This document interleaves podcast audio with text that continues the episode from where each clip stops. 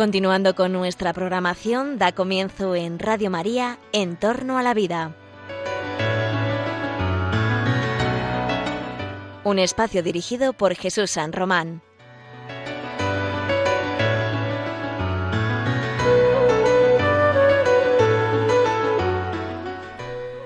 Buenos días, buenas tardes, queridos oyentes de Radio María. Os saluda José Carlos Avellán.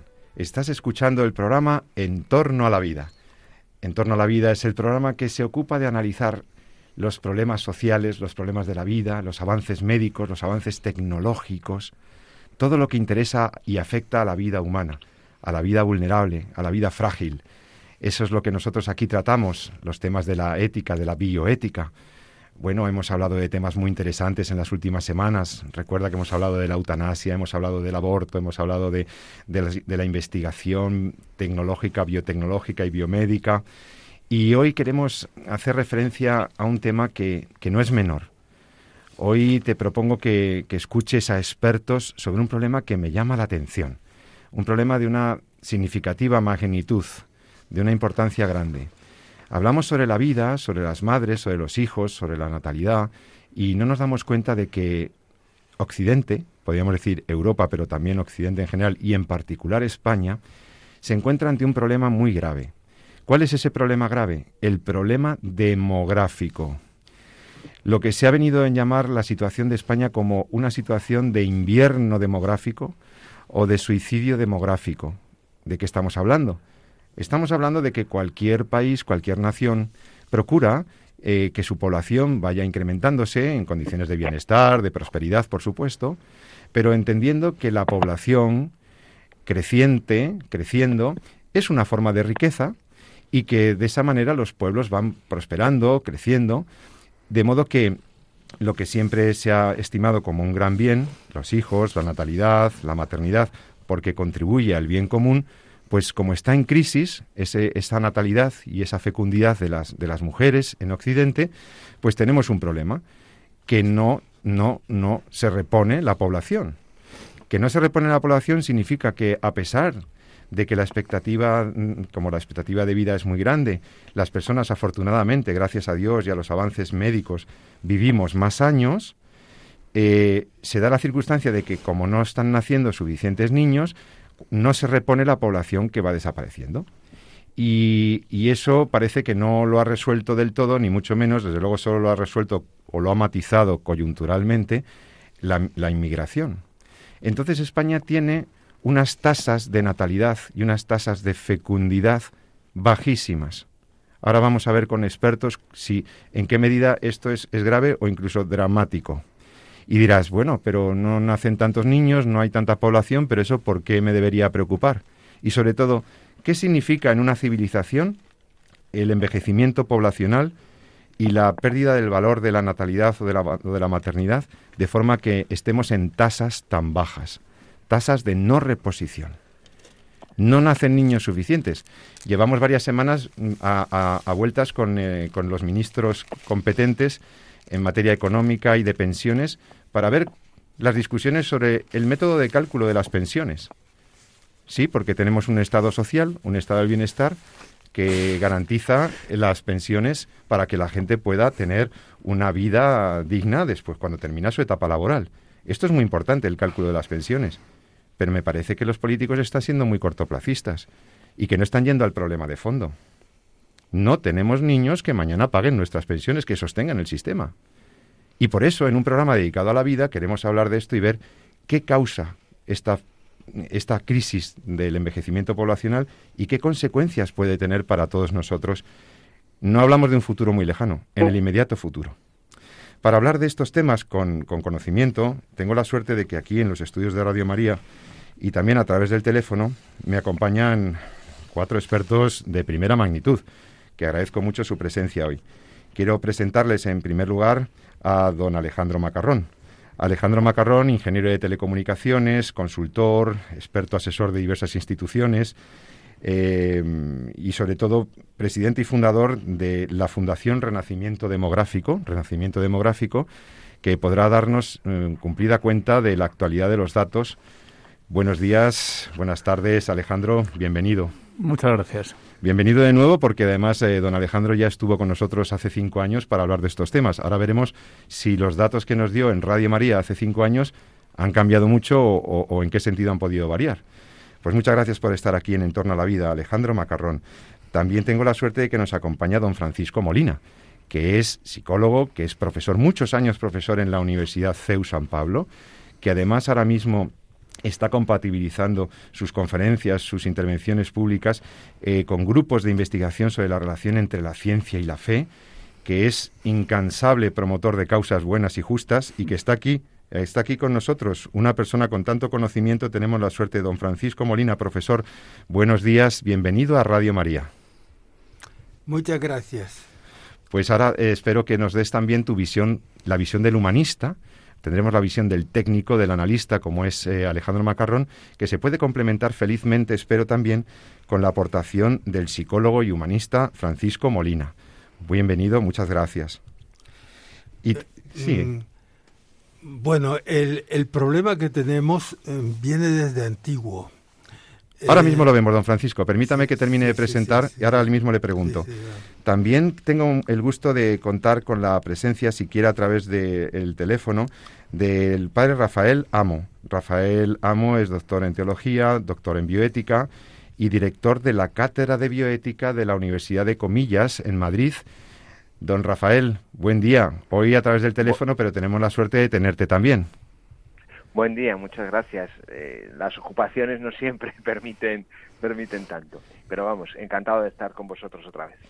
Muy bien, y para completar este panel de expertos maravilloso y cualificadísimo, tengo la suerte de que está con nosotros también hoy nuestra colaboradora habitual, la profesora María de Torres. María de Torres, que es profesora de bioética, de Derecho en la Universidad Alfonso X. María, buenos días, bienvenida, ¿qué tal estás? Buenos días, encantada de estar nuevamente aquí en Radio María. Bueno, pues vamos a empezar por los hechos. Como decía Monseñor Elios Greccia, el famoso bioeticista italiano, el método de la bioética más recomendable es empezar por los datos, por la realidad, partir de la realidad, para luego hacer el análisis ético y antropológico y después pues ver también cuáles son las implicaciones del magisterio de la Iglesia y lo que se debería hacer para solucionar el problema. Partamos de los hechos y creo que quien tiene datos actualizados es don Alejandro Macarrón, presidente de la Fundación Renacimiento Demográfico, Alejandro, eh, he hablado de envejecimiento poblacional, he hablado de crisis de la natalidad. Eh, ¿Puedes darnos algunos datos que corroboren la sensación que tengo de que en los últimos cinco años las cosas no han mejorado mucho?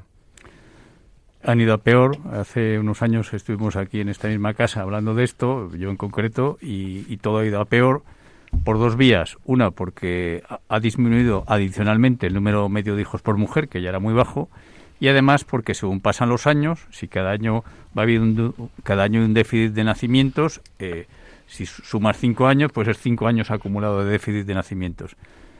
Por tanto, los datos realmente son muy malos, no solo en España, ha habido eh, a mí me ha sorprendido, yo empecé a estudiar estos temas porque no soy demógrafo eh, de formación académica, sino pues me metí por casualidad en esto y simplemente me quedé espantado de lo que fui encontrando pues ha ido a peor, a mucho peor de lo que yo pensaba. Yo escribí hace 10 años un libro que se llamaba El suicidio demográfico de España y la situación era mala en España y en Europa.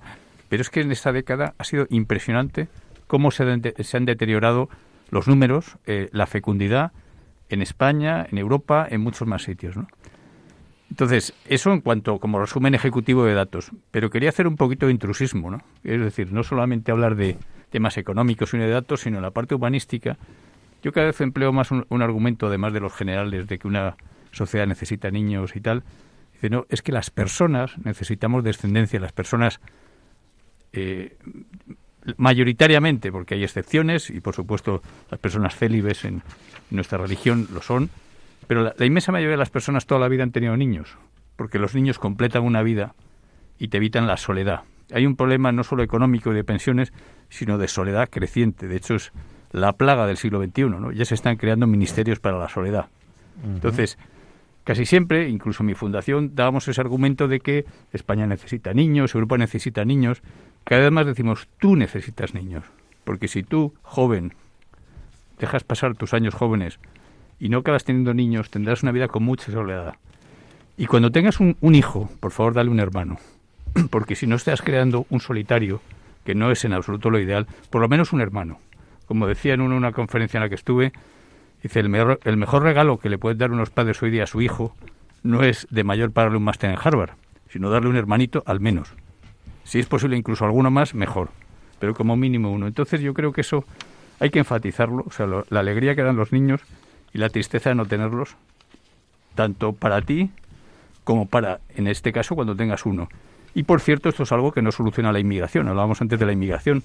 La inmigración a mí no me da, no me puede dar el hermano que no le he dado a mi hijo, quitando alguna adopción internacional que muy pocas, y cuando yo sea viejo, pues no puedo importar un inmigrante para que sea mi hijo y me cuide. Por tanto, creo que ese argumento es muy importante porque si no, el problema se diluye, ¿no? En España otros necesitan, dicen, no, tú necesitas niños. Tú, persona, entre comillas, normal, para una vida completa necesitas esa descendencia. Desde el punto de vista, como tú como ingeniero y como analista que manejas tantos datos en, la fundación, eh, es verdad que es fundamentalmente un problema humano, coincido con, me parece muy acertado la observación que nos haces, es un problema de la familia, es un problema de la afectividad, es un problema de la civilización, que ahora comentaremos también con los otros contertulios, pero desde el punto de vista socioeconómico y sociopolítico, ¿por qué es importante la población?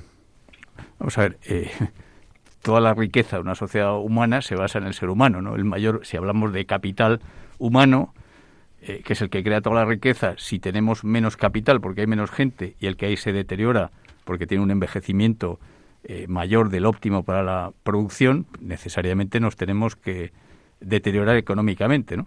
Pero decía el aspecto de la soledad, es que no solo de pan vive el hombre, es que estamos en una casa, uno de cuyos grandes frases que ha dado la religión cristiana es no solo de pan vive el hombre, Estamos obsesionados con la parte de dinero, que si la brecha salarial con la maternidad, que si la brecha de no sé qué, pero y la alegría que te dan los niños. Oye, a lo mejor ganas menos dinero y yo como hombre a lo mejor no tengo brecha salarial por maternidad, pero lo que me han costado los niños, yo no tendría que trabajar si no hubiese tenido tres niños. Tengo 61 años, dice, oye, lo que habría ahorrado y lo que me queda todavía por pagar, porque me casé un poquito mayor, pero quiero decir, pero es que no me arrepiento para nada porque te dan, digo que es, eh, por eso es importante, ¿no?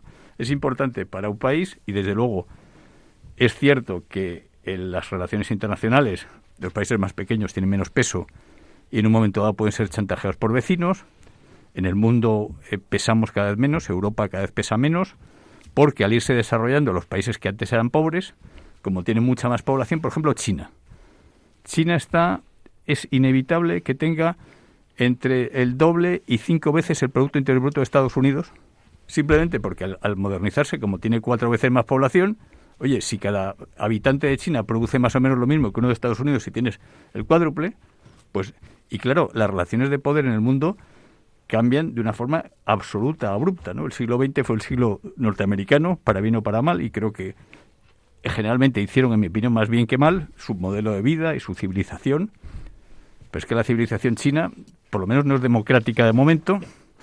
En los billetes de el dinero chino está Mao Zedong. Mao Zedong, bueno, pues según algunos ha sido el gobernante que más muertes ha causado en la historia de la humanidad. Es muy difícil, no hay estadísticas buenas, pero quiero decir que no es un algo muy tranquilizador. Entonces, eh, es importante la población por eso, por todos esos factores, para la economía, es importante para las relaciones internacionales y luego, en lo concreto, la población, como se basa en eso, en que cada uno tengamos niños o no, para las personas es muy importante que tengamos niños. Y para cerrar estas pinceladas o esta descripción del status questionis, podríamos decir, ¿qué pasa en España? En España, eh, antes de empezar esta emisión, me decía fuera de micrófonos el, profesor Macarrón que, la situación en España es acusadamente más grave que en otros países. ¿Qué, qué, qué particularidades hemos tenido en España en los últimos 30, 40 años para que tengamos las cifras de no reposición, de no tener una tasa de reposición poblacional y, hay, qué hay en nuestra cultura o qué ha ocurrido en los últimos decenios para que España esté peor que, Japón, que es que eran los que estaban peor. O sea, ¿qué es lo que ha ocurrido? Bueno, eh, somos un país con muchas cosas buenas, pero también tenemos ciertos bandazos, ¿no? Entonces aquí pasamos de tener un, sistema político que no era parecido al del resto de Europa en hora democrático, pero, por ejemplo, en temas de familia, y de natalidad era pro familia y pro natalidad, entonces teníamos una situación mucho mejor que la del resto de Europa hace cuarenta y pico años. Pero, como se suele decir, convergimos muy, muy rápidamente y les pasamos por la izquierda, por la derecha y por el centro al, resto de los europeos. Con lo cual, nuestra tasa de natalidad cayó, se desplomó. Entonces, eso lo que eh, hizo es que cada año nacían menos niños que el anterior y cada año menos niños que el anterior. Y entonces, eso lo que te lleva es 20 o 30 años después a un vaciamiento de jóvenes muy rápido. El vaciamiento que se produjo en Europa fue más lento, o sea, si, va cayendo la natalidad más lentamente, luego van pasando los años, aquí ha sido muy de golpe. Y luego hemos llegado a extremos inferiores ¿no? Eh, de natalidad, o sea, tenemos una tasa todavía menor. ¿no? Con lo cual sumamos los dos factores. Y luego hay un tercero que comentaba de la esperanza de vida. Afortunadamente, como tenemos una esperanza de vida muy, muy alta en España, es la mayor de la Unión Europea, eso es muy bueno, pero si no tienes niños, te empeora el problema de las pensiones y te empeora el problema de todo, porque si como en Rusia se muere muy pronto por alcoholismo, bueno, pues Rusia tendrá mil problemas, pero tiene menos problemas porque, vamos a decir, no, no es bueno. Pero, pero todo tiene sus dos caras. O sea, si vivimos mucho, pero no hay jóvenes para mantenernos, estamos todos viejos y con bastón y, y con achaques y no hay nadie que trabaje para generar la riqueza que necesitamos para que nos cuiden, pues va a ser un regalo envenenado. Y eso pasa también en España. En España tenemos una esperanza de vida especialmente alta, con lo cual se nota todavía más ese problema de envejecimiento, ¿no? Pues si en otro país se mueren, entre comillas, antes, pues no hay tanto porcentaje de viejos, ¿no? Y en España vamos camino de ser de las sociedades más envejecidas del mundo. Y buscando las causas del problema, me gustaría escuchar al profesor Francisco Molina, que quería ver de dónde viene todo esto y qué es lo que está pasando. Bueno, esto es en realidad muy antiguo. Siempre los pueblos dominantes han procurado que los pueblos dominados no se reproduzcan mucho e incluso ha habido siempre eh, impuestos en doncellas, por ejemplo, para evitar que los hijos del, del, otro pueblo, que las mujeres del otro pueblo tengan hijos en el otro pueblo y que los tengan en el propio y así, ¿no? Bueno, entonces en la época moderna podemos retrotraer esto a Galton, Francis Galton, que era un primo de Darwin, que ante la teoría de Darwin llegó a la conclusión de que mm, la, digamos, la población inglesa estaba degenerando genéticamente. ¿Por qué? Pues porque las clases bajas se reproducían más que las clases altas. Entonces eh, él pensó que las clases altas eran genéticamente superiores. Eso lo puso como postulado, ¿no? Y para evitar que las clases bajas se reprodujeran más, había que eliminar todo tipo de beneficencia, había que dejar que se enfermaran, que se murieran y que no tuvieran hijos, etcétera, etcétera. Estas ideas que se llamaron eugenesia pasaron luego a Estados Unidos y en Estados Unidos se aplicaron bastante. En algunos estados se esterilizó a mucha gente, por ejemplo en California, en Virginia, y eh, algunas de esas leyes estuvieron vigentes hasta los años 60 del, del, siglo pasado. En esas leyes se inspiraron también los nazis, que mm, pensaron que, bueno, que primero empezaron eliminando a los minusválidos o impedidos eh, psíquicos, los reunieron todos en un par de, de lugares en Alemania y los eliminaron y luego a partir de ahí pues fueron eliminando a otros supuestamente inferiores, como eran los judíos, como eran los gitanos y muchos católicos también. este, este tipo de, de pensamiento se desacreditó con los nazis, pero eso no quiere decir que desapareciera. Apareció de nuevo en el informe Kissinger de Estados Unidos del año 1974, un informe eh, encargado y presentado por Henry Kissinger, que era ministro de Asuntos Exteriores de Estados Unidos, para ver cuáles eran los peligros que acechaban a Estados Unidos y a los intereses de Estados Unidos en el futuro próximo.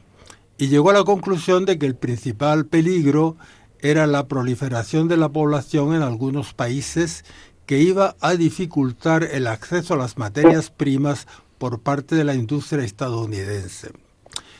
Entonces llegó a la conclusión de que lo que había que hacer era tomar medidas para frenar la proliferación de la población y entre esas medidas pues sobre todo estaban las culturales. Entre esas medidas culturales quiero decir que siempre se ha mezclado algo que yo considero positivo con otras que considero negativas. Por ejemplo, positivo que las mujeres estudien, positivo que las mujeres mm, no se casen obligadamente, que no haya matrimonio de niñas, etcétera, etcétera. Luego vienen otras más neutrales que a, través de los medios de comunicación se difundan modelos de familia más pequeños, etcétera. Pero luego dice el informe Kissinger que sin el aborto no será posible reducir la población mundial. Sin el aborto, o sea, ya estaban previendo que podría ser un factor determinante para ese control eugenésico de la población. Sí, eso lo dice el informe Kissinger en la versión original en inglés. Sí. Aunque en aquel momento la Agencia de Estados Unidos para la Ayuda al Desarrollo no podía financiar aborto, estaba prohibido. Pero en esa línea dice eso. Esto en la versión española que yo he conseguido no está. y ahora quiero decir que el informe Kissinger en inglés tampoco se puede bajar de internet. Yo, yo se, lo, se lo regalo a quien quiera, ¿eh? Lo tengo. lo tienes descargado. Sí, lo tengo descargado y, comentado en mi último libro. Bueno, sigue diciendo el informe Kissinger que es prioritario, prioritario para la diplomacia de Estados Unidos imponer esa forma de pensar esos cambios culturales en el mundo. Pero no debe hacerse en nombre de Estados Unidos directamente, sino debe hacerse a través de las instituciones internacionales, a través de ONGs y otro tipo de organizaciones. ¿Por qué? Para no tener mala prensa. Quiero decir que en Estados Unidos hay dos tendencias muy fuertes, digamos, en la política exterior. Una de ellas, que es la tradicional, que es ser los defensores de la libertad, de ser los defensores de, del progreso, libertad para todos los pueblos, y otra de ellas es la llamada política real o realpolitik. Eso lo dice Kissinger también en su libro Diplomacia, ¿no? que es defender los intereses de Estados Unidos como sea. Bueno, esas dos tendencias están dentro del país y siguen, siguen ahí, siguen ahí. Porque contra todo esto, quiero decir que hay muchos eh, pensadores de Estados Unidos que están muy en contra. Entonces, digamos que los mejores materiales que analizan toda esta situación vienen de, Estados Unidos. Y ha habido algunas administraciones recientemente que, han, intentado favorecer o proteger la familia y proteger el en el mismo en esa misma nación, ¿no? Pero entonces vemos pues que hay unas causas no tan remotas, o sea que hay hay una hay un juego de intereses geopolíticos, hay mucha ideologización también, hay una tendencia eugenésica, ¿verdad? De, eh, y además muy social, ¿no? Muy de discriminación social también, ¿verdad? Pero eh, yo quería dar también la oportunidad de que hablara la profesora María de Torres. Eh, además de las causas muy atinadas que entiendo que ha aportado el profesor Francisco Molina, tú como mujer, como mujer española que, estás involucrada en todos los problemas, que, ¿cómo ves el problema demográfico? ¿Qué es lo que te preocupa? Bueno, pues yo creo que realmente esto es consecuencia, vamos, yo no soy experta en temas de demografía, pero mm, viene de las teorías más de maltusianistas, de somos muchos, no hay recursos para todos, tenemos que intentar eh, reducir la población para que todos vivamos eh, mejor. Y yo me pregunto si realmente una sociedad en la que haya menos personas eh, es una sociedad que realmente puede vivir mejor y puede ser más feliz, porque en el fondo, como decía el profesor Alejandro, mm, mm, y, desde el punto de vista jurídico también, somos seres sociales, vivimos eh, con esa característica de alteridad y que todos tenemos que ayudarnos unos a otros. La soledad hace que, falte gente, falte gente. Hay muchas familias monoparentales que tienen que hacerse cargo ellas de, de sus padres o de sus hijos, personas solas, que no tienen a nadie que les eche un cable. Esto hace que, que nos planteemos si, si realmente yo podré tener más bienes, porque el reparto será quizá mayor para porque somos menos personas, tendré más dinero, tendré más casas, más coches, pero seré más feliz, aguantaré realmente mi, cuerpo físico y psíquico esa presión tan grande, porque yo no pienso ya solo en la pensión, si realmente la, la sociedad tuviera un concepto de familia y un concepto de, de comunidad real, donde eh, hiciéramos realmente un, reparto de cargas en todos los sentidos, físicas, asistenciales, económicas, quizá el, peso demográfico o el estudio demográfico no caería solamente en lo que es el dinero de las pensiones, sino en si realmente estamos creando familias y estamos mm, siendo seres humanos con todo lo que eso conlleva. O nos estamos transformando solamente en, en máquinas de ser más perfectas, vivir más productivos, más productivos y estamos perdiendo esa percepción humana ¿no? de lo que es la persona. Y creo que el Estado no es quien para sustituir la decisión de una familia, de unos esposos o de unas personas que quieran tener hijos, porque mm, haciendo eso está creando una conciencia social a través de sus leyes, de sus normas, sobre quién tiene derecho a tener más hijos o no. Porque los países pobres tienen obligatoriamente que tener medidas anticonceptivas porque ellos no pueden mm, tener ni querer, ni siquiera suponer, pretender querer un ritmo y unas medidas como tenemos los países desarrollados. Es como que les estamos discriminando, ustedes no pueden, entonces tienen que poner medidas para que ustedes no tengan ese problema que tienen. Entonces, ¿es esa la solución? ¿O la solución está en repensar qué es la persona, cómo tiene que ser el reparto equitativo y en todos los aspectos, no solamente económicos, sino también sociales y culturales. Y creo, para no alargarme mucho, que la, las familias numerosas, o por lo menos yo es lo que puedo comprobar a mi alrededor aquí en España, se reparten mejor las cargas trabajan menos porque los, las cargas familiares se, reparten entre los miembros de la familia en todos los aspectos, económicos, de asistencia a los miembros de la familia, lo cual es una demostración práctica que eh, las, las comunidades numerosas viven mejor. Me parece que me gustaría que el profesor Macarrón nos, nos hablara sobre este mito que has enunciado tú, eh, y llamo mito porque creo que hay datos que corroboran que, que no se corresponde con la realidad, que has, que has mencionado tú, María, del neomaltusianismo. Realmente, eh, una de las razones por las que se ha, impuesto incluso desde, desde las desde los estados o desde las grandes potencias esa limitación de la población, ese control poblacional, se les impone. Ustedes no van a crecer mucho en población, tienen que tener políticas selectivas de no nacimientos, etcétera, si no, no les vamos a dar ayudas, etcétera. Buena parte de eso venía como inspirada o fundamentada en las tesis neomaltusianas.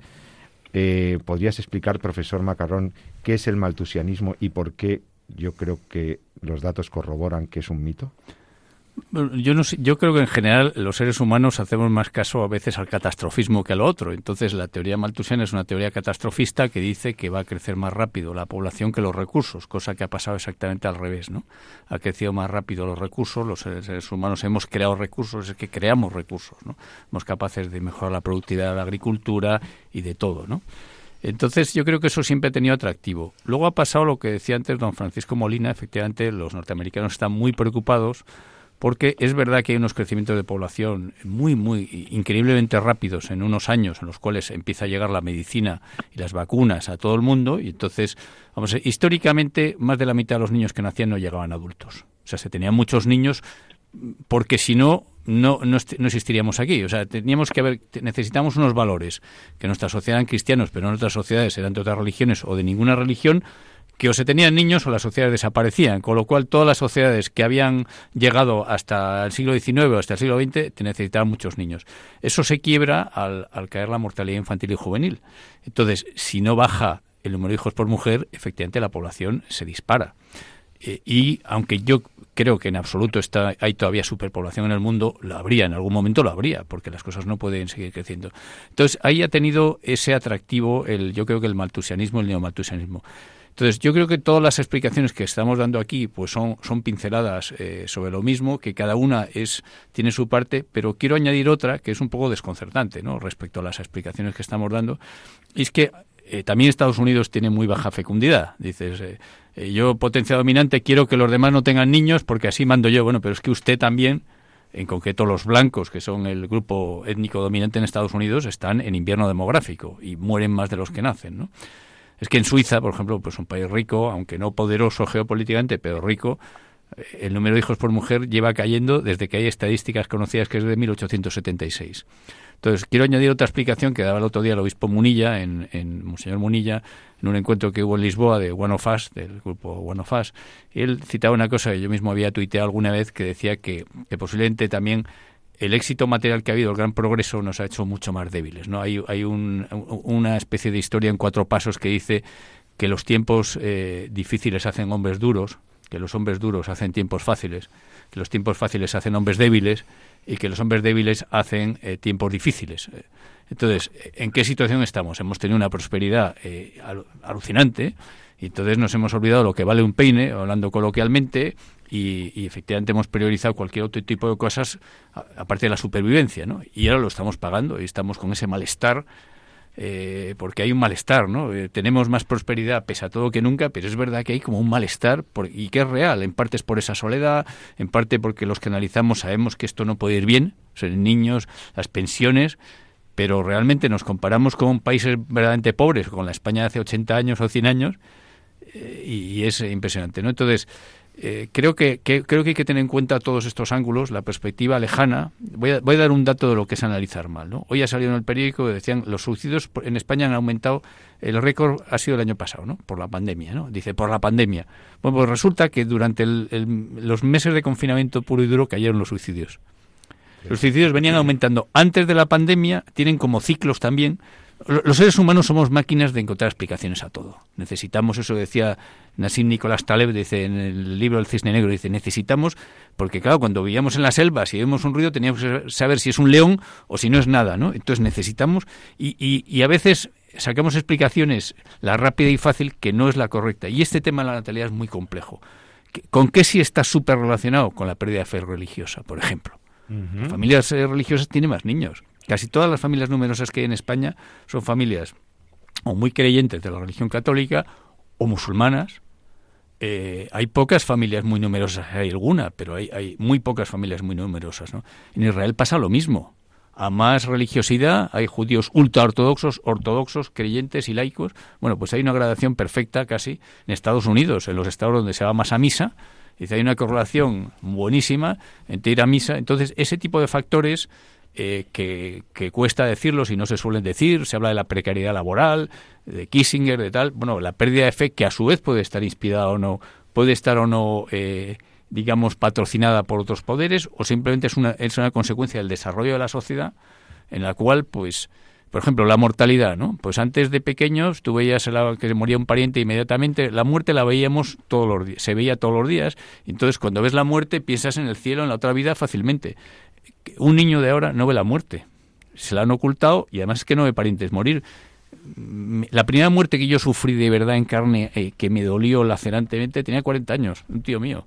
Porque había muerto algún eh, abuelo eh, que vivía en otra ciudad, que no había casi, había tal, pero de esas personas que tú ves, yo imagino, nuestros padres, nuestros abuelos, estaban viendo la muerte, entonces es lógico que, que tengas una fe mayor porque es que es que la muerte está a la vuelta de la esquina. Ahora está a la vuelta de la esquina. Los jóvenes piensan que la muerte ni existe, ¿no? Y, luego cuando se van haciendo viejos, la gente, mucha gente recupera la fe, porque claro, ya empieza a ver las orejas al lobo.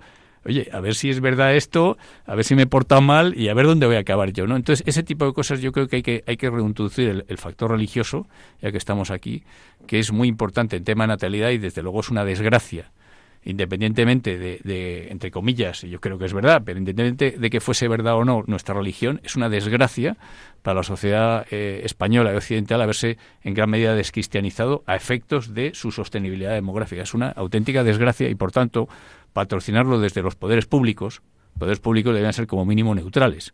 O sea, aunque no crean en nada, un gobernante cínico, yo no creo en nada, pero es que a mí me interesa que los ciudadanos crean y sea uno de los motivos por los que quieran tener hijos y formar familias estables, porque la sociedad va a ir mucho mejor. Y ya me callo porque, como decía María, aquí hablamos demasiado. En cuanto nos está muy bien, estás escuchando.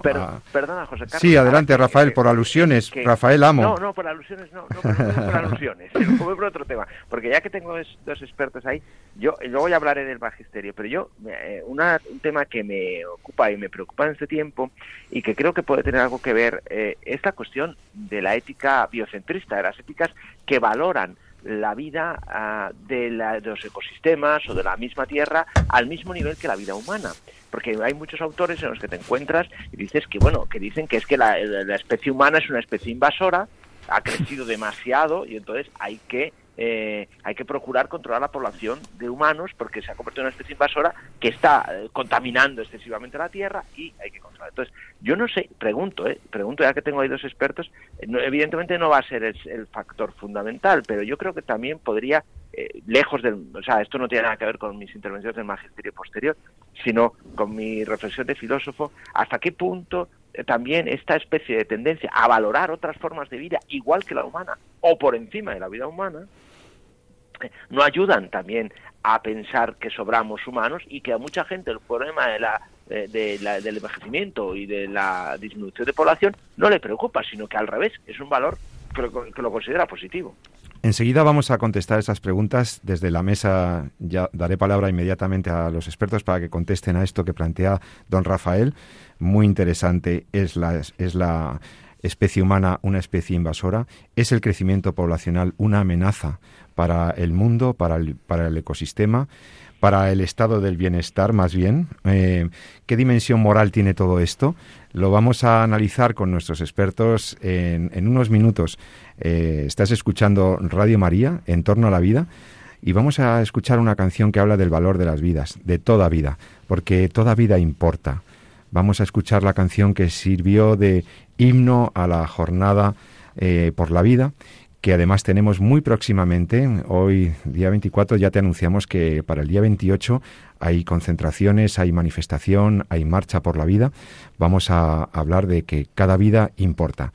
En un par de minutitos contestamos a estas interesantes preguntas que nos plantea el tema de la población, de la natalidad, etcétera. Hasta ahora mismo.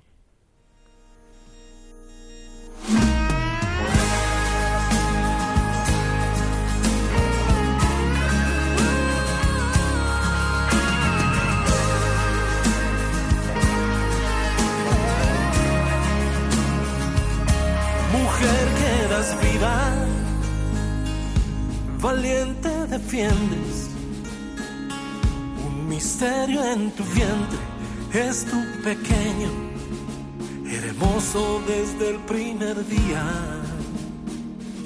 Abandonada por unos, indiferentes hay otros, insensibles los poderosos te piden deshacerte de tu pequeño precioso. Aquí estoy yo, no sola no estás, estoy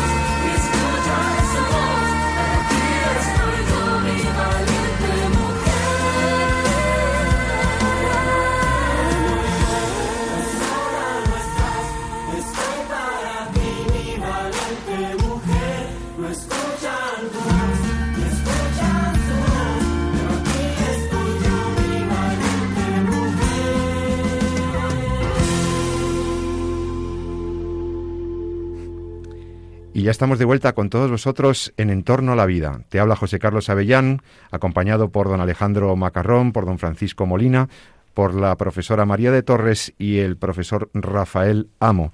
Estamos hablando sobre la población, sobre las vidas que no nacen, sobre lo que pasa en el mundo cuando la natalidad desciende, cuando envejece la población. ¿Por qué se produce eso? ¿Qué intereses ocultos hay en que ciertos pueblos no tengan población?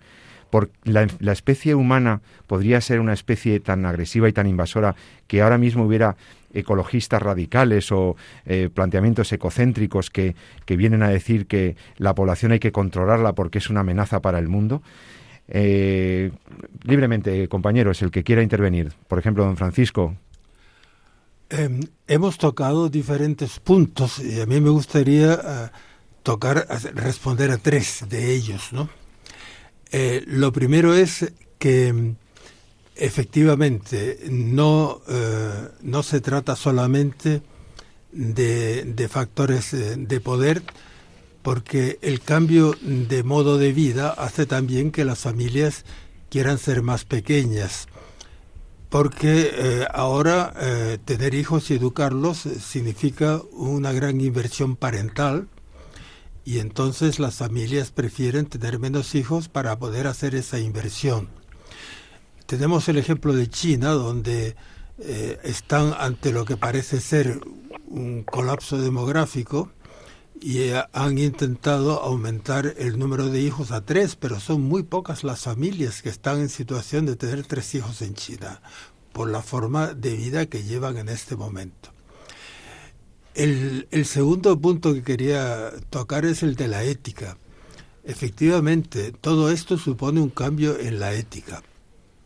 Un cambio en la ética que ya empezó en los años eh, 50, digamos, 45-50, después de la Segunda Guerra Mundial, cuando la capacidad de producción en Estados Unidos superó ya a la capacidad de consumo que había en ese momento y entonces se decidió aumentar artificialmente la capacidad de consumo cambiando los valores que hasta entonces habían sido más bien de sobriedad y de trabajo para pasarlos a una, a una mentalidad más consumista y hedonista. Eh, más tarde eh, se, se, intervino también alguien de la escuela psicoanalística, eh, psicoanalista que vino de Viena llamado Ernest Dichter, que se trasladó a Nueva York para utilizar también los recursos del psicoanálisis en esta manipulación de los valores. Y luego, cuando eh, se decidió difundir la mentalidad antinatalista en el mundo, también se echó mano de un cambio de valores a través de las instituciones internacionales. Eso está descrito en un libro que se llama Marion Ética, precisamente para hacer ver cómo se manipuló la ética, cómo se impuso una ética manipulada por parte de las autoridades, digamos, de los grandes poderes económicos mundiales a través de las instituciones internacionales dependientes de la ONU y a través de ONGs convenientemente subvencionadas. Hay un libro donde se puede leer eso que, como digo, se llama Marion Ética, de una autora de Estados Unidos que se llama Margaret Peters. Y luego el tercer punto, los recursos. En este momento producimos en el mundo más alimentos que nunca. Se tira quizás un tercio de los alimentos que se producen. Qué barbaridad. Un país como Holanda, que es pequeño y está superpoblado, es el segundo exportador de alimentos del mundo. Continuamente se están desarrollando nuevas técnicas para eh, cultivar eh, con mucha mayor productividad y además eh, con mucha menos agua. Continuamente se están viendo nuevos inventos. En este momento están en investigación varias maneras de mm, hacer, digamos, granjas solares con los paneles mm, colocados a una cierta altura y espaciados de manera que se pueda cultivar debajo, lo cual para países como España, que padecemos más bien sequía, viene muy bien, porque el sol que le cae a las plantas es menos y la evaporación es menor, por lo cual necesitan también menos agua, etcétera, etcétera, etcétera. Es decir, no faltan recursos, ni tampoco falta espacio. Elon Musk, este billonario un poco excéntrico que conocemos, quizá hoy el hombre más rico del mundo, dice que toda la población mundial cabría en el área que ocupa Nueva York, la ciudad de Nueva York, y no en varias plantas, solo a un nivel. En España tenemos el- la, la mitad del país vacío, tenemos el peligro del deterioro del patrimonio arquitectónico que hay en los pueblos. Pero no solo en España, Italia, que es más pequeña y tiene más población, también tiene ese problema. Es decir, eso de la superpoblación, de que sobramos en el mundo, es un mito. Lo que hay que hacer es controlar el consumo, controlar la, la- la contaminación, vivir de una manera más ecológica, reciclar, eso sí. Antes de darle el paso al- a don Rafael para ver el tema del magisterio de, de la Iglesia en este punto, la visión de la Iglesia, ¿alguna puntualización en la mesa sobre este tema de la especie invasora o sobre, la o sobre el- algún tema de la mujer, la incorporación laboral al trabajo, la postergación de la, de la fecundidad? ¿Alguna observación sobre estos temas? Bueno, yo, yo solo quería decir que la demografía, sin ser experta, como digo, tam- no es una ciencia exacta, quiero decir, las estadísticas, ¿no? Entonces tenemos que pensar mm, de una manera más global. Eh, tenemos que pensar que el centro del problema es la persona y no las estadísticas, porque el Estado yo creo que se mueve más en números y toma decisiones en función de, de lo que esos números le puede s- mm, ser de utilidad. Pero es que el centro es la persona y yo creo que en este programa no nos debemos de olvidar de este aspecto, ¿no? Yo creo que ahora, cuando nos salen del magisterio, pues supongo que nos explicarán cómo el catecismo eh, tiene como centro la persona.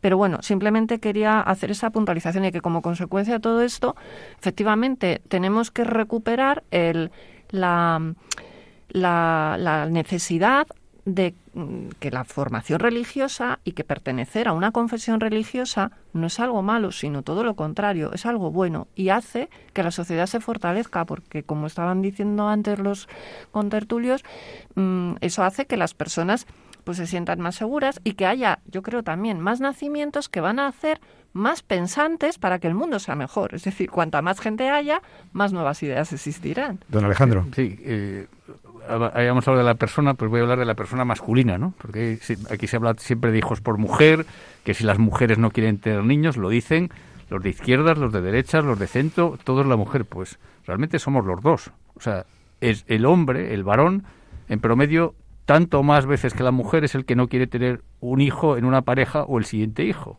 Entonces, todas las políticas, hoy día parece que solo existe la mujer. eh, Vivimos en un momento de mediáticamente hiperfeminización, eso es como todo. A lo mejor había antes una hipofeminización y no era correcta, había que reequilibrar muchas cosas, pero como casi todo, nos pasamos al otro lado, ¿no? Entonces, ese aspecto es muy importante. Eh, todas las políticas natalistas que no tengan en cuenta eh, la parte masculina, incluso en algunos países de referencia hoy día en el este de Europa también la subvaloran, eh, van a fracasar. También en la mujer hay dos tipos, por simplificar, de mujeres hoy día.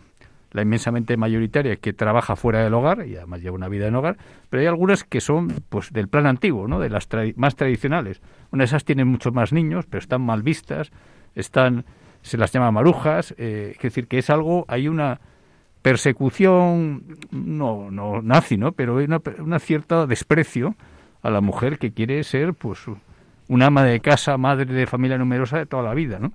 Y eso es un gran error, porque además de ir contra la libertad personal, resulta que tienen más niños, ¿no? Consecuencia del tanto tienes, tanto vales y Eso tenemos es. que ser exactamente iguales. Y yo como mujer corroboro lo que dices y me considero femenina, que no feminista. Y ser femenina conlleva todo lo que conlleva el, el, el alma de una mujer. Eso es. Que como yo creo que decía también Ratzinger, somos eh, todas las mujeres, tengamos o no tengamos hijos, tenemos esa ese alma de maternidad ¿no? y, de, de cuidado del hogar, de la familia, que es algo que, que si estamos a 100% fuera de casa, pues tampoco lo podemos El- hacer. ¿no? el- un segundito. El, el padre Rafael Amo quería darnos una visión, una aportación importante, que es ¿Cómo ve la Iglesia, cómo ha visto la Iglesia en sus documentos, en su, en su transmisión de la fe, de la interpretación de la doctrina, etcétera? ¿Cómo ha visto el tema demográfico? ¿Cómo, cómo se ha visto desde la Iglesia la natalidad? A ver, eh, Rafael, a ver si nos puedes glosar Bueno, en, eh, brevemente sí. este problema Pues- y luego le doy la pues- palabra al, al don Francisco. Claro, un poco brevemente, pero eh, la verdad es que como los derroteros que ha llevado la conversación, iba a empezar desde el principio hasta el final, pero voy a empezar desde el final hasta el principio. Porque eh, resulta, Benedicto XVI, o sea, el problema de la demografía, ah, como habéis desarrollado muy bien, ha cambiado mucho a lo largo de la historia. De unas tendencias eh, que, ve- que se veía eh, que la población no iba a caber en el planeta y no iba a haber recursos suficientes, y, había, y que es verdad que crecía a gran velocidad, y las tendencias maltusianas para intentar cortarlo al problema del invierno demográfico. ¿no? Entonces, hay unas palabras de Benedicto XVI eh, pronunciadas el 24 de marzo del 2007 con motivo del 50 aniversario de la firma del Tratado de Roma, en el que eh, dice, eh, además de poner en riesgo el crecimiento económico, las tendencias demográficas descendentes en Europa, dice, además de poner en riesgo el crecimiento económico, pueden causar enormes dificultades a la cohesión social. Y sobre todo, y dice, y esto es ful- fulminante, alentar un individualismo peligroso, despreocupado de las consecuencias para el futuro. Es decir, eh, y luego el Papa Francisco hace poco participó en los estadios generales de la natalidad que se convocaron en Italia frente a- al problema demográfico. Pero es verdad que la doctrina de la Iglesia, mm, ah, siempre la doctrina social de la Iglesia eh, va adaptándose a los tiempos. ¿no? Entonces, eh, eh, la doctrina social de la Iglesia durante muchos años ha ido intentando poner freno a esas tendencias maltusianas de intentar controlar eh, por medio del aborto, como han dicho con el informe Kissinger, etcétera, la población, ¿no? Es decir, ya desde Pío XII que empieza a decir que, que la migración no es mala para nivelar los problemas de- de- de población en el mundo, porque él decía, hay sitios donde hay mucha gente y pocos recursos, pues que se vayan a sitios donde haya más, ¿no? O sea, una, una, una justificación del derecho a la migración, ¿no? Eh, luego interviene Juan XXIII en Mater en Magistra, en, en, en Pacem también Gaudium et Spes en el Concilio Vaticano II advierten de esta cuestión, de que no se puede recurrir a- al aborto para el control de la natalidad. ¿no? Eh, avanzando también a- habla Pablo VI eh, en, un discurso en Navidad en el año 63, en Populorum Progressio y sobre todo en Humane Vitae, que es ese gran, eh, la, gran encíclica que tantos disgustos le causó a Pablo VI, en la que el fondo de Humane Vitae es decir, oiga, la paternidad responsable, eh, que corresponde a una antropología integral, a una comprensión de la persona en su totalidad, eh, debe ser eh, ejercida por las familias. El Estado no puede imponer la paternidad responsable ni los métodos de, patern- de- control de la natalidad, ya sea eh, con, eh, anticonceptivos artificiales eh, o, mucho menos el aborto. O sea, eso es meterse en la vida y en la intimidad de una, de una familia, que es donde, donde tiene que reinar el amor y la- el diálogo entre los esposos para ejercer su derecho y su deber de la paternidad responsable. ¿no? Y sobre todo, eh, la, la Iglesia tiene una intervención que pasó un poco desapercibida, porque es verdad que no tiene categoría magisterial de magisterio, eh, que fue a propósito de la conferencia del Cairo, que no, ha no, no, no hemos hablado de la conferencia del Cairo en 1994, que versó precisamente sobre el problema de la población. La conferencia del Cairo fue una conferencia de las Naciones Unidas. Y entonces, unos meses antes, eh, bueno, unos días antes, eh, el Pontificio Consejo para la Familia publicó un documento para esa para, para po- poner la posición de la Iglesia en ese sentido, ¿no?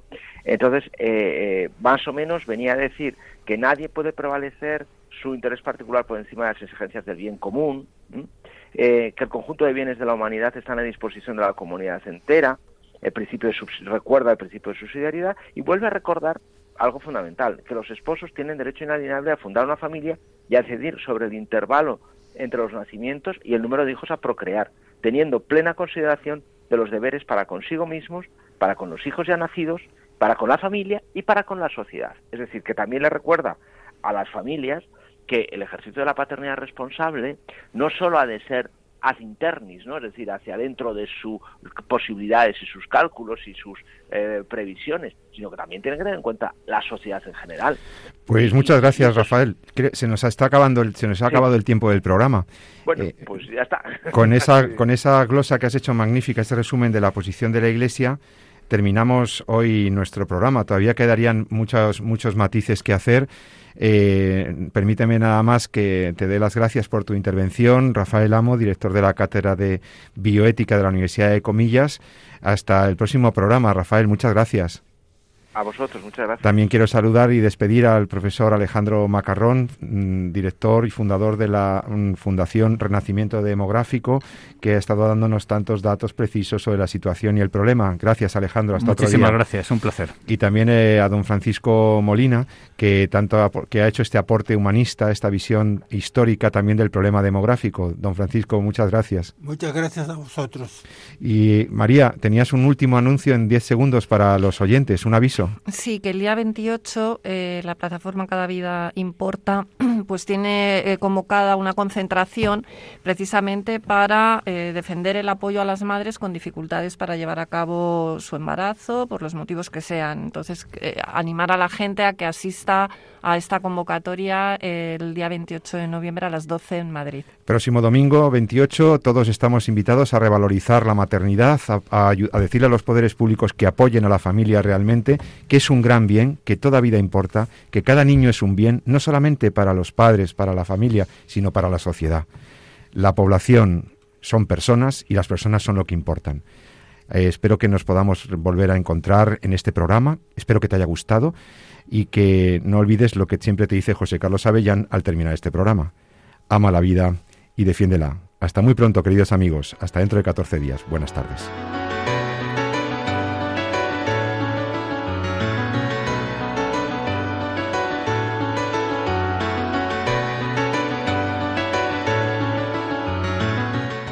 Finaliza así en Radio María, En torno a la vida. Un programa dirigido por Jesús San Román.